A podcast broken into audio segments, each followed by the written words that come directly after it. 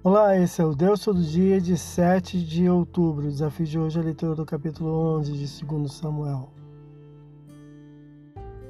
O presente e trágico relato nos mostrará como um homem segundo o coração de Deus pode, deixando a direção divina, optar, como nós, ser dirigido pela corrupção e maldade humanas. Após grandes e importantes vitórias sobre os inimigos, Davi há de se deparar talvez com o maior inimigo seu Após Saul, filisteus, fortes povos aliados, Davi irá encarar a si próprio, seu pior inimigo, e nessa luta haverá de infelizmente perder a batalha, com repercussões terríveis para si, seu reino, povo e família. O capítulo apresenta uma nova guerra, com renovada vitória de Israel, mas com a ausência do rei, que descansava em sua casa e cidade. Versículo 1.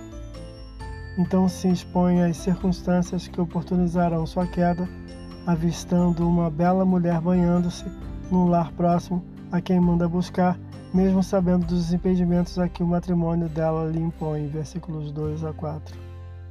Davi, ao saber de sua gravidez não desejada, traça planos para inocentar-se, ordenando a que o esposo, o fiel e valoroso Uriah, componente de seu exército, volte para casa em plena guerra oportunizando despiste para a gravidez da esposa, versículos 5 a 13.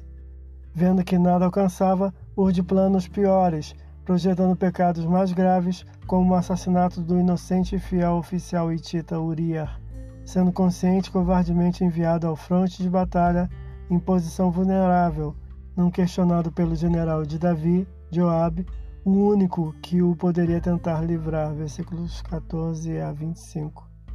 Davi, insensível, recebe a notícia da morte do oficial hitita com desdém e como casualidade de guerra, versículos 16 a 25, alcançando com o cruel e traiçoeiro ardil a morte do esposo da mulher a quem desejou.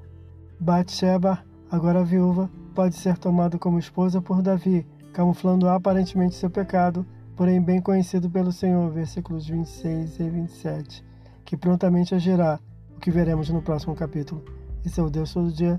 Boa leitura que você possa ouvir Deus falar através da sua palavra. Agora segue a mensagem e pensamento do dia do pastor Heber Jamil. Até a próxima.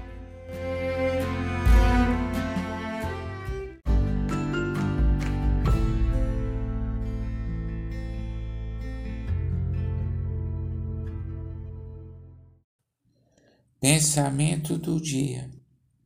Quantas vezes coisas pequenas se tornam grandes problemas. Muitas vezes é preciso cuidar dos detalhes. Seja cuidadoso. A vigilância espiritual é necessária em todo o tempo. De grão em grão a galinha enche o papo, tanto para o bem e tanto para o mal. Pastor Heber Jamil, que Deus te abençoe.